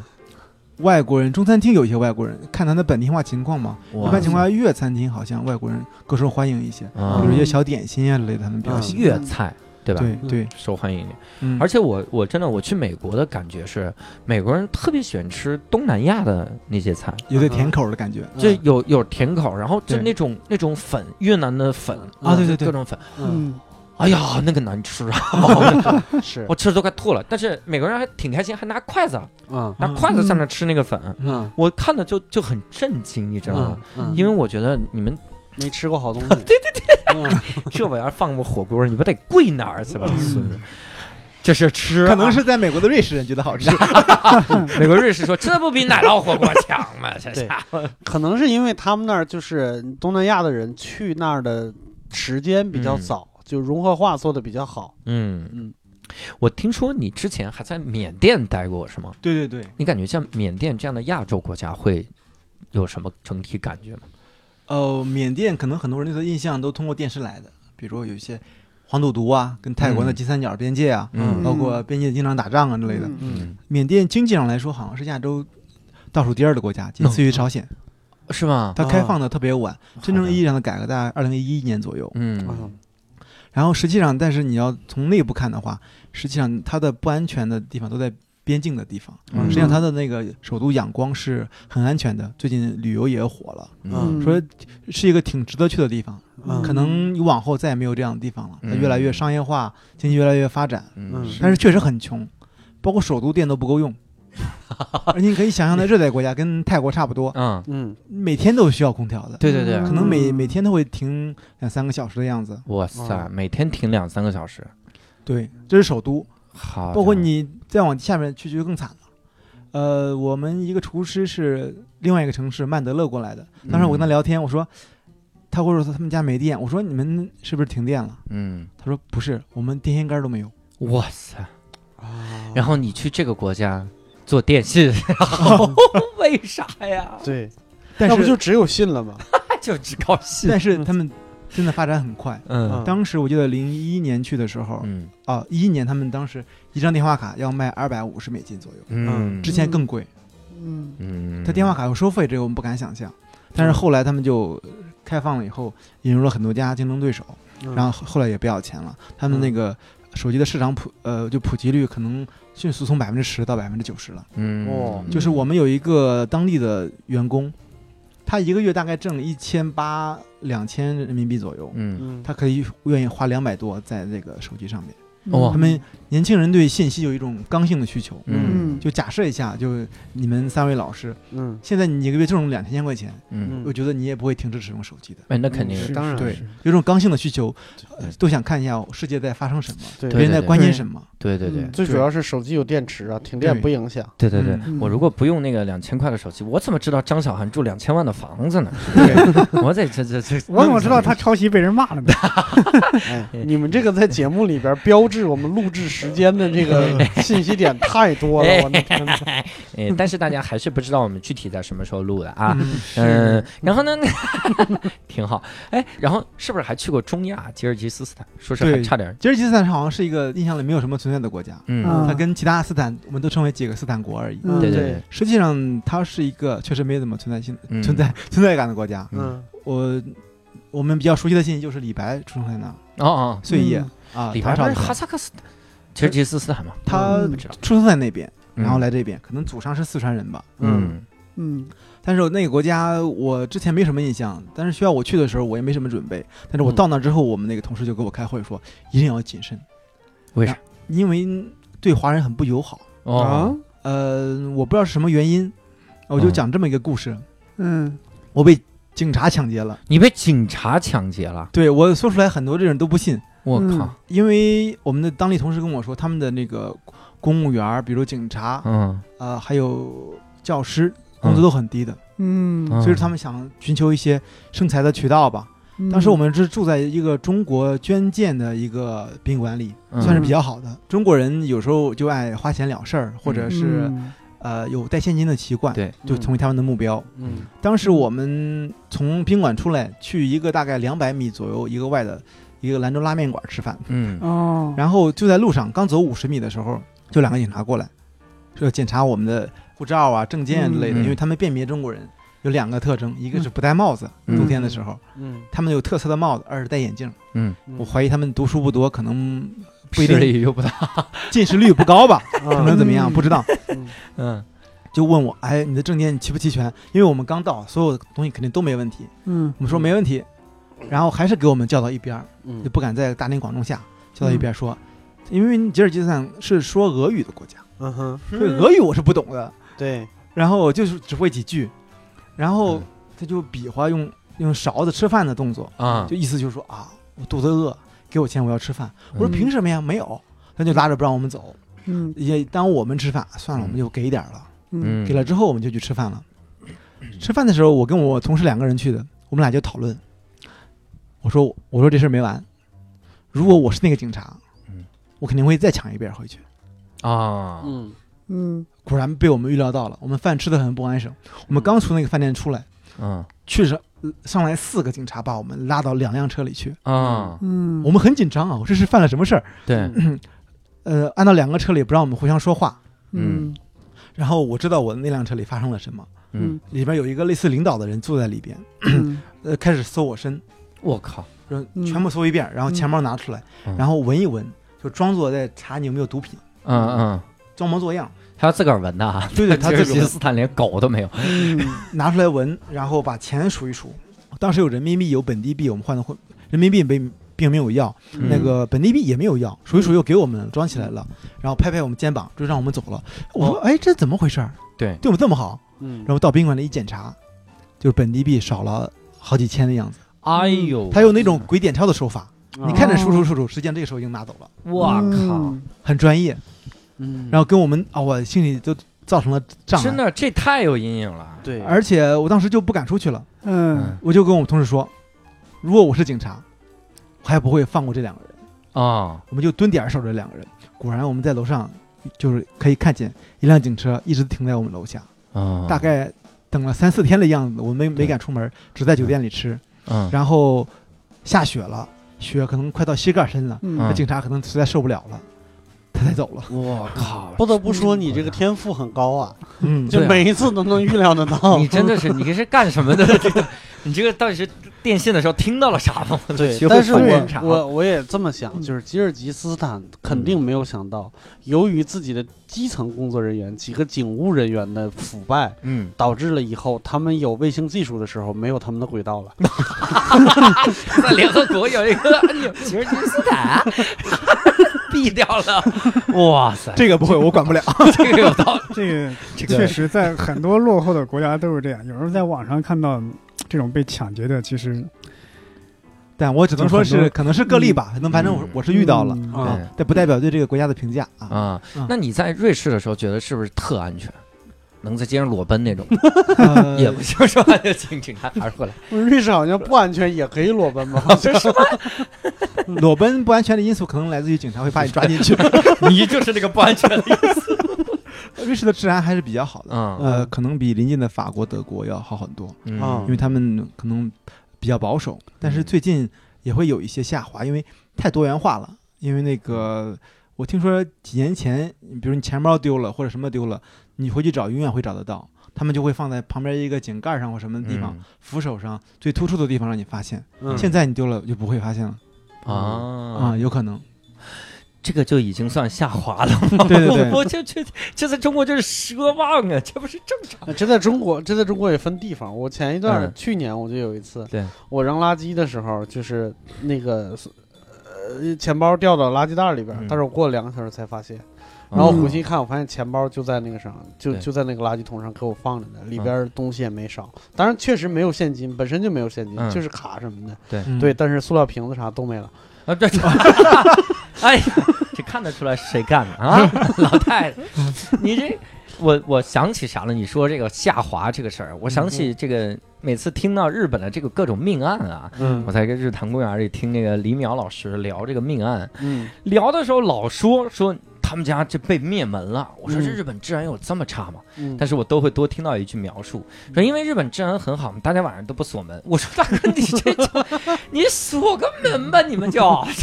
你这干嘛呀？就 想不明白。嗯所以现在瑞士已经沦落到。钱包丢了，才放两个小时，就大家就给我拿走了。这而且我分析可能还有其他原因，嗯嗯，因为因为认律师也在申根范围内，嗯所以我听说的意大利的，包括法国的、德国的人都想来这儿工作。嗯嗯，如果你有留下什么案底儿的话，你就没有什么机会了。哦，嗯哦你比如一个同样的工种，比嗯比如我们在跟法国边境，实际上日内瓦距法国边境可能就最近的地方就是两公里，嗯嗯就就就过去了。同样的一个收银员，可能在法国一个超市里大概一千多欧，来到瑞士哦可能就是五千，所以他们拼命的想哦来到瑞士，呃，有工作机会。哦嗯但是如果你要犯了什么安全事件被查到的话，可能就没有机会了。我觉得，嗯明白。对嗯对对，我跟你说，我当年去我去欧洲的时候，还去了一趟瑞士的一个城市，嗯叫因特拉肯。嗯哦呃，它是在一个在这个这个群山之中嘛。嗯首先，我觉得表特别贵啊，嗯但是特别逗的一点就是，你想它叫 Interlake，相当于嗯这样的名字嘛，因嗯特拉肯。我去了之后，我发现他们这边有一个民俗特别逗，我想嗯也一会儿听你聊聊这个民俗啊。嗯他们他们要比赛扔大石头， 嗯一个一个一个壮汉拿着个大石头，嗯举着大石头，啪啪啪啪啪啪啪啪跑到一条线扔， 把那个大石头看谁扔得远。 嗯这竟然是个运动会，嗯就他们要比赛这种东西。啊对我靠！我当时这听起来更像一个运动会 是吧？哎对，就是相比来说，奥运会上比的拿小球来回拍是什么玩意儿？ 那个才是运动。哎，我们我们这个听众如果感兴趣，应该去我们的这个公众号啊，嗯可以看看我这段视频。我当时还拍了，还做了解说啊。嗯我们公众号叫教主的无聊斋，嗯可以在嗯咱们这篇推送文章里找到这个视频啊，挺有意思。嗯我还给他解释，我说这个那个左腿左腿倒啊倒啊倒啊倒啊倒啊倒啊倒啊扔啊，然后这个腰人石一体，人屎一体，哎人石一体 扔出去了吧？嗯你你那边有没有听到啥民俗之类呃，的？你说的这个我没有听过，但我听说过其他的，嗯比如狗赛跑啊，然后它画赛道啊，然后哪个狗跑得最狗慢，赛跑，这是赌博吗？还是就是取乐吧。啊，就是取乐是吧？对对因为对因为像澳门那个赌赛狗其实是赌博嘛，嗯跟对那个赛马是一样的。对他们有嗯还有土豆节啊，土嗯啊土土豆就收土豆收获的时候，所有学校都会放假，啊啊啊孩子们参与劳动之中。只是啊放假收土豆儿，收土豆儿是吗？对对对，还有哎滑雪节呀，啊！就是他们都会放一周到两周的假。这都嗯是一些因地制宜的节日。我以后来为是拿着土豆相互砸呢。 我你说说这，那是新世界， 我说这土豆挺硬，砸着也挺那 啥。后来我分析了原因，因为瑞士这个国家啊，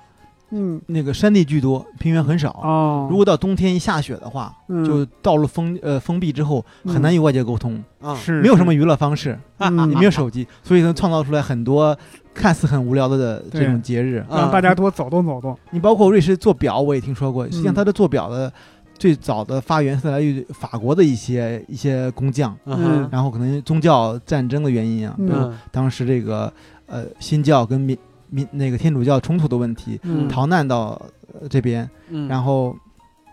比如在那个有一个地方叫拉绍德峰，是咱们一个一个制表发源地，嗯就在山沟沟里。啊，如果一下雪的话，就没什么事干，嗯啊在家做表呗啊钻研呗时间跟他之耗。类的。明白嗯这个我也听过类似的，嗯就是像什么丹麦，嗯就是为什么出那么多好的童话作家？嗯，其实不光童话作家，丹麦几乎是全人，就是全民写书，就嗯连丹麦国王和王后都出书哦啊、就是最重要的原因就是夜晚太长了，嗯，就是每一年之中夜晚最嗯短的可能十三四个小时，对对对确实没有什么事儿干。对，嗯那时候又你没有什么伟哥什么之类的。你说这个，我想起来就是北欧人，还有什么瑞士、瑞典，就我听说就是他们有些国家这个观众的欣赏口味特别怪，嗯，就看那种纪录片，看别人打毛衣，他能嗯看好几个小时， 对，对 对他们就觉得不可想象。对，对，我还嗯看过一个电影，我忘我嗯忘了是是瑞士还是哪儿了，嗯反正是是北欧的一个，就是大概整个电影讲的一个故事呢，就是一嗯对儿夫妻即将分崩离析嗯啊，就是最后一根儿就是呃压压倒这个神的稻草呢，就是他们家的电视盒子坏了，嗯就是这一家子的。电视的卫星盒子是他们家最重要的一个电器，嗯因为这是一天之中一半儿以上的时间都要靠它来打发。哎，所以这个对他们来说太重要了。整个电影就是讲的这个男主人怎么去城里边买回一个电视盒子的 故事。对嗯你说这个我还想起来，我因为不是很多人说这个经济一发达，这个生育率就下降嘛。嗯这个北欧他们国家是经过生育率的下降，后来又回潮，嗯生育率又提高了，就是因为冬天太 冷，自己这个大宅子太空，嗯，空空荡荡怎么办？太闲了怎么办？那生生个孩子吧，热闹 热闹。生个孩子吧，对热闹，有一种说法就是村里搞计划生育不好不好搞，嗯就给通上电就好了。通商店有啥玩儿的了？对对对对对，哎嗯，确实是那个。那你像比如说在你那边，就是那么多国家的人在一块儿，像你们是不是一年中要过的节特别多？呃，这个据我所知还是以西方节日为主。以西方嗯就是以对那些基督教、天主教节日为主。对对对，嗯比如圣诞节是法定假日，啊嗯但是春节不是。啊啊，可能跟你这个国家或者民族的存在感嗯有关系，能。是是那你是要请假吗？如果要过春节的话，肯定是要的，啊嗯不是法定节假日。啊，然后其他的呢，像什么什么印度节呀、啊什么你像印度一个就好几个宗教，它节日可能嗯过得都不一样，呃，可能们私下过了吧，因嗯他们为就私下过。嗯因为如果嗯每个民族都节日都要过的话，全年不用干活了。啊，那那个像什么圣诞节，在中国嗯可能就没有那么强的宗教意义，它是一个比如嗯说像一个消费节日，嗯或者像一个情人节。嗯那那那么多国家对对嗯圣诞节可能理解都不一样，比就算你们在过法定假日的 时候，你们的习惯是一样的吗？嗯呃，也是不一样的。也是不一样的。对不嗯信的人来说，就是一个假日。对啊啊啊，对，就是个 holiday 就是就算对本地人来说，据我的观察，啊，欧洲人整个信仰宗教的比例在下降很严重，哦啊年轻人中可能一半儿左右吧。嗯是对，可能在中国我听说可能会变得时髦一些，嗯真正在天主教的发源地，可能现在并没有那么流行。嗯啊，真正虔诚到到教堂做礼拜的人可能更少，可能嗯就是跟老头老太太、年轻人，或者声称自己不是，或者就是声称是，但也没有什么严格的宗教行为了。嗯明白对。但是美国。国不一样，美国是还是非常比例非常高的。对，啊反而是就是我离家在外，可能嗯对传统会会有更多的这嗯个 嗯，就是思念什么对之类的中。国人在那儿过圣诞节不会给外国人送平安果 吗？一人送一苹果，为啥？这不是这个圣诞节的传统 项目吗？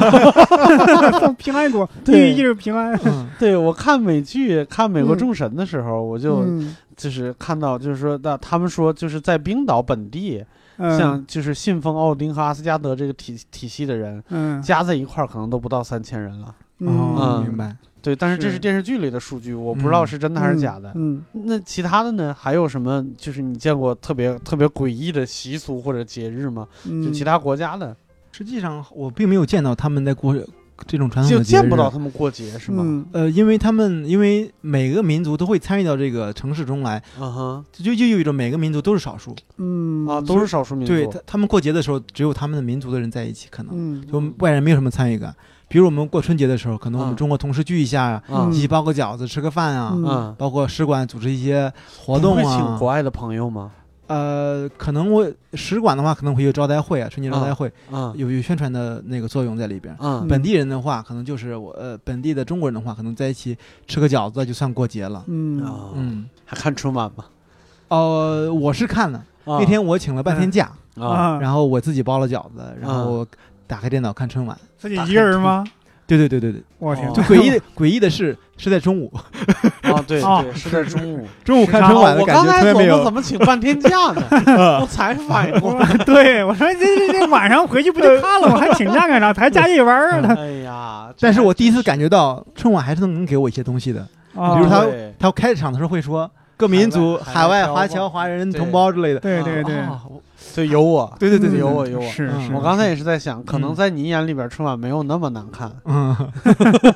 对，人那嗯个一开场主持人那一段跟相声贯口一样，就全国凡是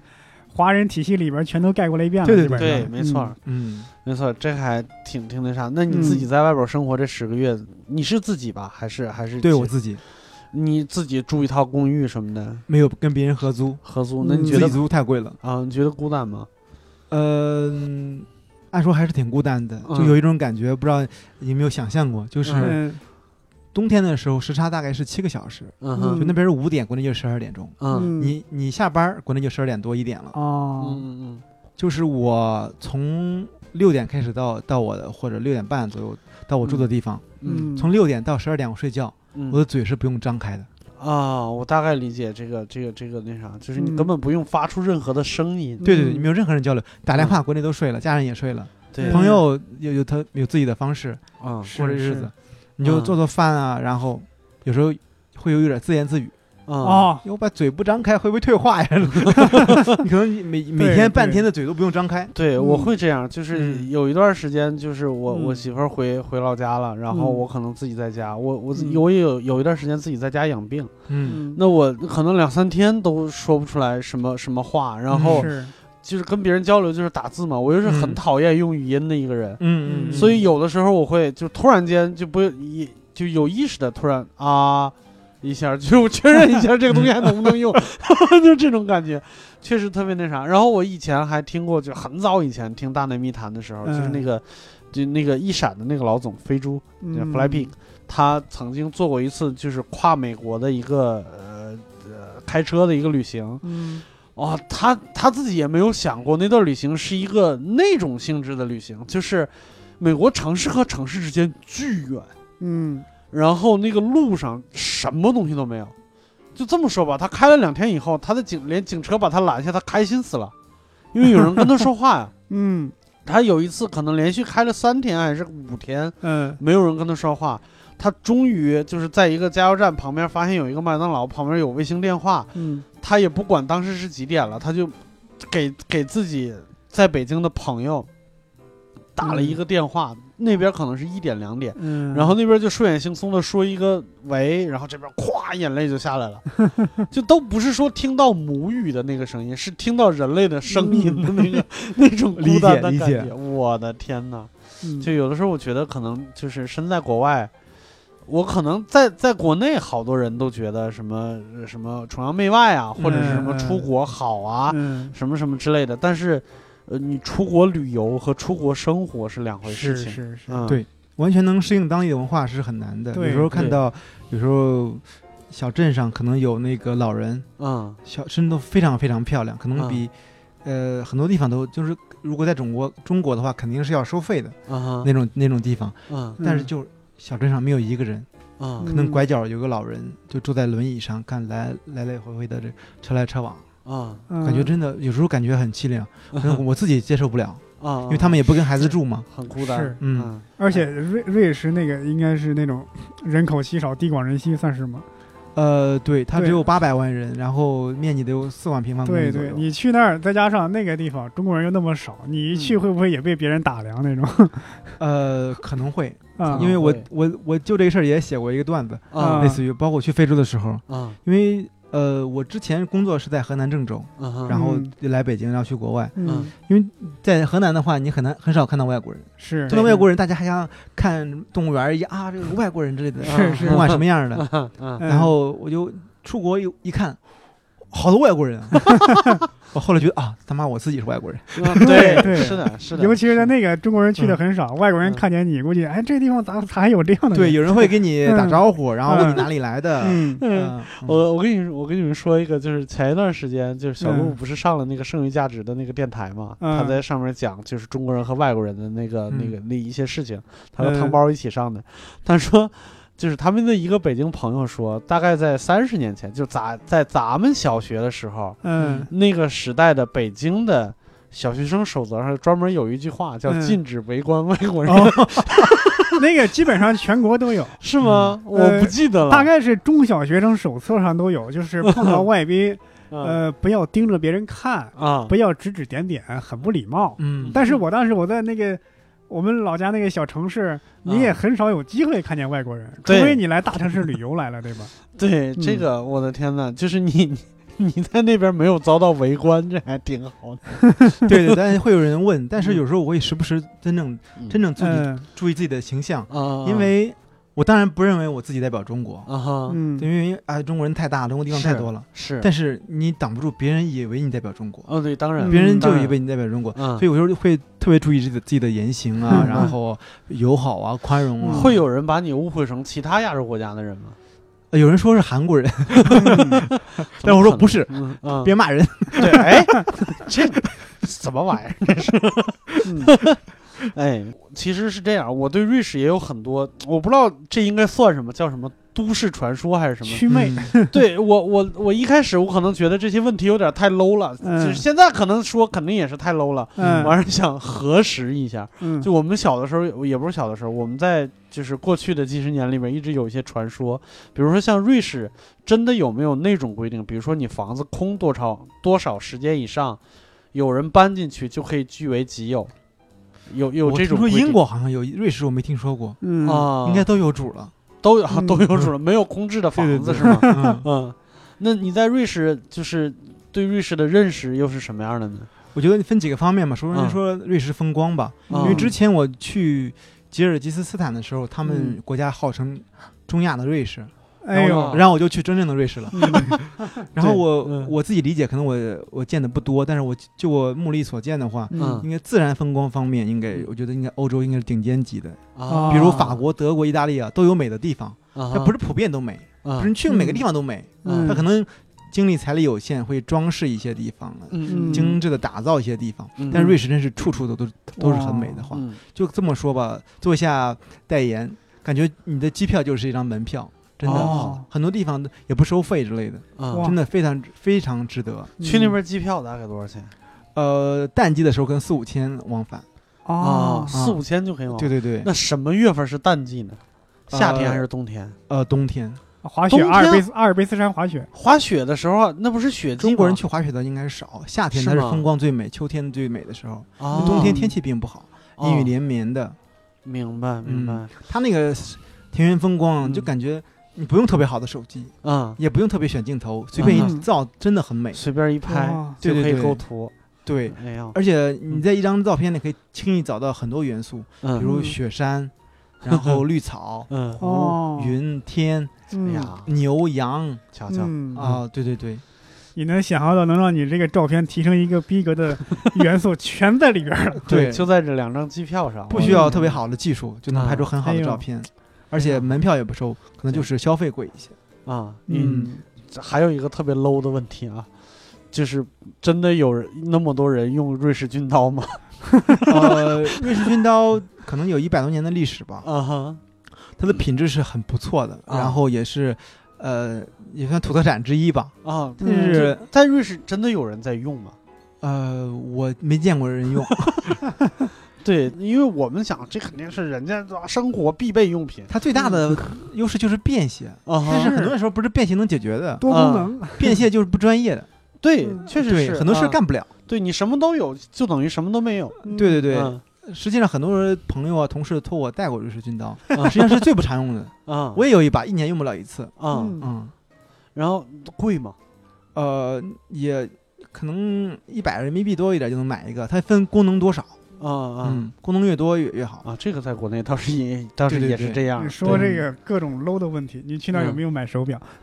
呃，手表的话，嗯日内瓦就是一个产手表的地方，日内瓦有一个日内瓦认证，就代嗯表你是很好的表。啊哈包括最贵的手表百达翡丽啊也是在日内瓦生日内瓦的嗯品牌。啊哈嗯然后包括万国，啊包括很多品牌，包括中低终端的浪琴呀、天梭呀，真的确实表很多很多。嗯嗯嗯，但是像一些贵的表也要排队，比如我知道劳力士，可能你要在那个 waiting list 里排一年左右才能买到。哇靠！对，因为它太畅销了，像我手上这嗯虽然块看起，来 很丑。对，像我这块吸铁橙，我都不好意思带过 去，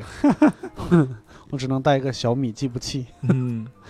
对，那就真的是人人都代表吗？我知道，可能比如说在联合国工作，大家可能就拿它当一个饰品来看，是吗？呃，代表的应该算非常多，但是实际上瑞北瑞士的钟表行业现在在下滑，啊哈因为它有两次的冲击，第一次嗯就是那个叫呃是日本的那个石英钟出现的时石英候钟，啊哈，因为有你有嗯，因为表已经早已经脱离了它的那个对本来的功能属对性，了。代替了那个发条啊，对对是对，你嗯用石英钟用电池，跟更准，根本对不会一秒都不会错。是嗯你用电，你你用的机械表，无论怎么样它都会不准的。啊，嗯，然后这个冲击，第二次就是智能手表，包包括苹，果啊，包括华为这种呃手表的冲击也很也很大，嗯嗯，明白。所以现在他们那儿也有人带苹带带华为吗？还是啥？都有嗯都有。华为嗯很受欢迎的，啊，华为手机当时最火的时候也也是要排队才能买到的。哦我还以为在那种地方会有戴手表的鄙视链呢，就是你戴智能表就说明你你你比较 low，或者是你比较年轻什么之类的，好像也没有，也嗯没有，是吧不怎么点评别人的穿着呀，或者是哦属性啊类的。真的是就太算想说的嘴上不会说，嗯，啊，也不会而且表现很少出来看到年轻女女孩儿，比如背一个很奢侈的包啊，好像也、啊也没有。啊嗯，太理性了，我觉得这个地方真的是太对理你说性了投票每个月给你四千美金，你都会拒绝的人，啊哈，嗯我对，这是这个国家确实太理 性了。是真的太理性了，而且谈到这一点，我不得不说，我能感觉到瑞士人身上的一个特质，就是嗯，他的很强的契约精神，已经到了过头的地步。啊嗯这个来自于它的历史，比如啊哈它历史历史上是一个很穷的国家，嗯叫山民。嗯大概在十五到十六世纪的时候，他们的人以雇佣兵做雇佣兵为生。啊嗯嗯，比如法国、德国打仗，我我两边兵都不够，嗯嗯互相雇瑞士人嗯，一起，打。啊但是瑞士人只要收了你的钱，啊对方是我自己人，我也会充分那嗯个毫不留情，对对毫对，不留情，对。嗯打完再说。对这个，其实我我不知道博博老师知道不知道，就是嗯在北欧神话里边，那个索尔其实他名义上是战神，嗯但是他之所以比奥丁就是民间声望更高，嗯就是因为他还是另外一个神，他是契约之神，嗯。嗯，就是他本来是一个就是一个典型的哎白人农民的形象。契约嗯之神，我就好像有另外一个神是是我我叫因为我看到叫是这样的，最弗雷还是叫什么？就记不清，我记不清哦了。嗯，对，就最早的时候、嗯那个啥，最早的时候好像是就是他们还在海盗时代的时候，嗯，那个时候是需要他们有，比如说一些什么狡诈呀，或者是嗯就是用他们的话说叫智慧啊，或者是嗯武力啊，就这种。嗯那个时候奥丁是很吃香的，嗯但是后来他们渐渐生产力发达了，生活稳定下来了以后，开始重视契约，嗯，然后重视一些人身上本来善良的品质，嗯比如说守约。或者是嗯什么忠厚什么之类的，嗯然后这个时候慢慢的那个索尔的这个声望其实已经高过奥丁呃了。嗯，嗯，我听到的是另外一个是一个弗雷，提尔，提尔，提尔是契约之什么？我忘了，反正这提个尔那个嗯神话就是说，嗯众神想捆着那只狼，测试我这个绳子对我的知这道个坚固程度。啊，就是他傻乎乎的把手伸进去了嘛。那这个嗯这个狼就是说，那那你你得把这个手伸到我嘴里，我就我你要是稍微对我不利，咬断这只手。嗯狼就挑了提尔，他觉得提尔这个人是可信的，嗯是这样，嗯，嗯，确实手段了， 对，后来嗯就说到这一点，嗯瑞士人的契约精神和这种忠诚的话，嗯啊哈，有两个例子，就是说嗯当时呃罗马教皇在梵蒂冈嗯嗯呃被被入侵的时候，嗯只有瑞士卫兵最后在坚定的保护他，啊，所以那个事儿之后。教皇只雇瑞士士兵，哦啊呃所以现在到梵蒂冈可以看到，嗯他的士兵已经没有那种，呃，保卫或者那种属性了，嗯但是仍然只能从瑞士来选拔。哦啊，这是一个历史性的荣誉，算对是对景点儿了，是吧？对对对，嗯 是相关的景点儿，包括在法国大革命的时候也受到很大冲击。嗯当时时可能法呃法国国王有七百个还是八百个瑞士士兵，嗯哦一直嗯一力战到死，绝绝不后退。因为我收了钱了，我就要干到底，嗯，无论什么样，就没有价值观在里边儿。我是那啊种契约，啊这事儿可以跟那个现在他们的银行业都可以联系到一起说。哦，大家瑞士银行嘛，嗯大家都很有名嘛，就是嗯比如保护用用户的隐私啊，嗯你可以用假名甚至符号嗯开账户啊之类的，，嗯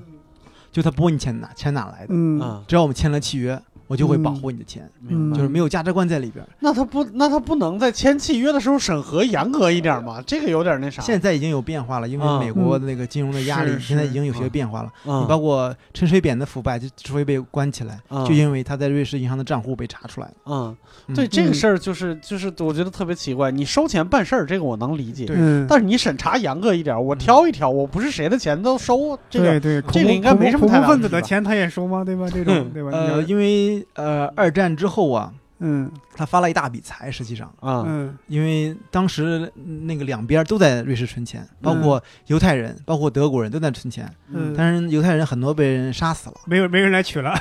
很多就这个事儿很严重。啊啊，然后德国也在那边存钱，嗯当嗯当时听说是瑞士银行业发了一大笔财，嗯有头很多钱变成无主的了。哦，对，而且本身也不是本名开的对，后来还是成立一个是委员会，因为全家嗯可能都死光了，啊嗯后来成立委员会来追追溯这边啊有没有人钱在放在这里，嗯当然也可能不是全部啊，嗯也有也阴谋论在里边儿说嗯呃大发战争财之类的。啊嗯，我我也明白瑞士为啥二战时候要中立了。一方面可能是为了发战争财，还有一方面，万一大家都雇我的兵，我国家的人不够用了，对吧？啊， 但是近代他已经停止雇佣兵了，他嗯有这个法律，对哦但是他们对战争准备的让我，呃，很很很受感触。嗯因为嗯瑞士作为一个中立国，最有名的中立国，它一八四七年之后就没再打过仗了，哦嗯将近两百年的历史。哇但是他们对战争的准备程度令我令人发指，嗯每个人都要服兵役。嗯哦然后最让我印象深刻的是，每家楼下，不管是你是别墅啊还是公寓楼啊，嗯楼下都会有地下室，嗯专门防河的地下室，哇啊灌铅的门可能十来、嗯十来厘米厚，嗯就即使嗯发生那个核战争的话，他嗯全家可以在十分钟之内或者多长时间之内搬到这个地下室内，嗯有水有食 物，生存半个月一个月没问题。嗯哎呦两是两百年不打仗的国家，居然能准备到这个程度那，他们国家家有没有什么军工业之类的？就他们的机械制造业很发达，他们的哦枪质量非常好，因为造表造的 好，机对我械现一在通百想通。枪里边走的都是发条嗯， 嗨， 我觉得是现在经济发达的话，嗯呃呃，有些数据也是很令人瞩目的，嗯比嗯如，他只有八百万人，实际上有国籍的人可能在六百万左右，哦但是他有十四家世界五百强。啊我靠。哇，你别，也除相了是当于相当于是差不多有有有百分之多少的人是在世界五百强里边工作的？对，你看，是，呃，他比较有名的，你看瑞士银行、嗯瑞士信贷，嗯然后雀巢，嗯然后嗯制药企业罗氏、嗯哦哦诺华，都是世界前五或者前十的企业，嗯，包括那个我不是药神那个嗯格列卫，啊就是那个诺华公司生产的，对对嗯对，这个对知道嗯它嗯，还有一些制药的，还有一些化工的，真的很嗯厉害。啊而且你像包括我们熟熟知的这制表公司，都算中小企业，可能更 多。嗯，哦明白，他还是那个那个，就说白了就是生产力有限，他那个造也造不出，他要是坚持手工的话，造不出那么多的表来。对。嗯还是还是走就是玩金融的比较厉对，害而且他们 的教育也很厉害，啊教育，说这个百分之二二十到三十的人才能考入大学，啊其他人都进职业技术学院了。啊嗯但是他们也不歧视这个，也不反对这个，因为嗯可能做其他行业收入也也挺高的，比如这个对制表师啊，几嗯千美金也没问题的。这是个十几年前，咱们国内也宣传过这个，因为就是很多人都想考大学，大学生一方面好像是过剩了，另外一方嗯面中国缺各种那种高级的职业工人、对嗯技术工人、技术工人。嗯，对我那个时候，就是我见过那个报纸上的报道，还有真正的招聘信息，像什么深圳啊、青岛这种就是急速发展的城市，什么一年，嗯，他可以给你招，比如说年薪五十万的这高级焊工什么之类的，嗯就这种对对啊。那个时候嗯是是有这种时候，是有这种事情的是是他们的这种蓝领工人也是高坚持薪这个这个师徒制，啊，就是嗯师傅带徒弟的方式，嗯嗯，哼，呃，很有竞争力，啊而且工资待遇可能不比白领差多少，啊是是而且他们的高段教育也很成熟。有一个数据就是，每百万人里边的诺贝尔奖获得者数量，嗯他大概世界前三左右。哦，对，他这么多人，已经有二十六个诺贝尔奖获得者。哦我的天，他的最好的大学，嗯像苏黎世联邦高工，嗯嗯，在欧洲理工科院校那是数一数二的，嗯，哦，不比牛津、剑桥这些差。嗯，哎是不是爱因斯坦在那儿哦，读过？嗯呃，瑞士人评选了一个瑞士历史上最重要的人，嗯呃，前几名，呃第一名是爱因斯坦，嗯嗯，呃，费德勒也在里边，嗯打网球那个，对对对，嗯嗯第三左右吧。嗯很多人可能没有印象，哎嗯呦，爱因斯坦怎么是瑞士人？嗯实际上他是出生在德国，嗯但是由于反对这个法西斯，就嗯，放弃了德国国籍。对，嗯然后后呃，在二十岁左右就进入了瑞士，嗯呃，在伯尔尼，然后居住了。现在他的故居还在伯尔尼。嗯然后他是在瑞士伯尔尼，在一九零五年是嗯物理学的奇迹年吧，嗯就是他先后发啊、呃发现了很多高深的理论，嗯像那个相对论啊，还有嗯那个光的学说呀，然后几有几篇足以获得诺贝尔奖的文章都是嗯瑞在伯尔尼期间发现的，呃，嗯所以他被公认为瑞士历史上最重要的人。 明白。你知道我现在有多感动吗？嗯，对我们聊了那么多第三世界国家，我们终于能聊一次发达国家了。 真的，现在我发现聊发达国家我都没话说了，已经只能只能啊啊，就只能跟确认了。我天哪，好多东西都想象不到。但是跟国内比，我觉得国内嗯嗯日内瓦只是有一个二三十万人的小城，嗯哼，跟我们呃北京确实没法比。我觉得嗯从繁华程度啊、这种嗯，呃发展程度来说，北京、上海就绝对是一线城市，没有问题。对，所以是我就想问你嗯最后一个问题：如果给你一个机会，你选择的话，你会选择在那边定居吗？ 呃，这是一个好问题。啊，嗯呃，如果考虑到孩子教育的话，可能会、啊，嗯对。你会嗯争取这件事情吗？呃，应该会，我觉得，因嗯为那个，因为我引用另外一个数据，就是、嗯呃从国家的角度来说，嗯实际上呃包括我们组织，包括联合国系统内，大概有嗯五万人左右吧。我，但中国嗯雇员的比例大概在百分之二到三左右。嗯嗯你要知道，我们的人口占世界的百分之十八，现在哦 GDP 大概百分之十五左右吧，嗯跟我们的国力都是不匹配的。但是有是历史原因啊，因为我们加入联合国比较晚，嗯七二年加入，然后后您您的职位已经有人了，你得等您退休啊，然后对再竞争上岗，，是就是历史原因。所以说，想发出中国声音的话，在国际舞台上也需要一些中国人走到国际组织里面去，嗯真正深入到这个这个呃一线业务岗呃业务岗上去。呃，嗯因为即便只有百分之二三，而且实际上大部分人从事的是翻译工作。啊哈，因为联合国有六种翻译语，呃，官方语言，对中文是其中之一。对，嗯想所以象说得到是各种语言都要嗯有翻译的功能，所以说大部分是翻译的。真正在一线业务岗的人还是偏少的。嗯如果国家也在考虑这方面的情况，啊就是嗯加强我们在联合国系统的这种人员的呃这种交流啊之类嗯的。所以说，呃，基于个人的话，可能啊、包括孩子教育方面啊，可能嗯也会也会好一些。嗯而且而且你还有假期嘛，嗯嗯并没有隔断跟中国的联系，明白而且也没有改变国籍，在那儿有、嗯而且是别人会以为你代表中国，虽然我自己以为我嗯啥也代表也代表不了。在那个地方，就是外国人的就业啊、上学还是会比较方便的，是吧？呃，对，他们的公办教育是完全免费的，啊。然后私、哦私立教育，呃，是收费的，挺那贵，非如常果贵，你国籍不在那儿，然后我我只是在那儿工作，我可以带孩子过去吗没有问题，。没有问哦题是吧？对，只要你有居留，啊嗯，没有问题。嗯，明白。哎，有很多细心的听众朋友已经发现了啊， 我们这个节目进行到现在呢，嗯，变得平静了许 多，是，对吧？哎，怎少么回事呢？少了一个很聒噪的声音，是那吧你？刮噪吗？聒噪的声音，哎对不起啊，少了一个聒噪本人，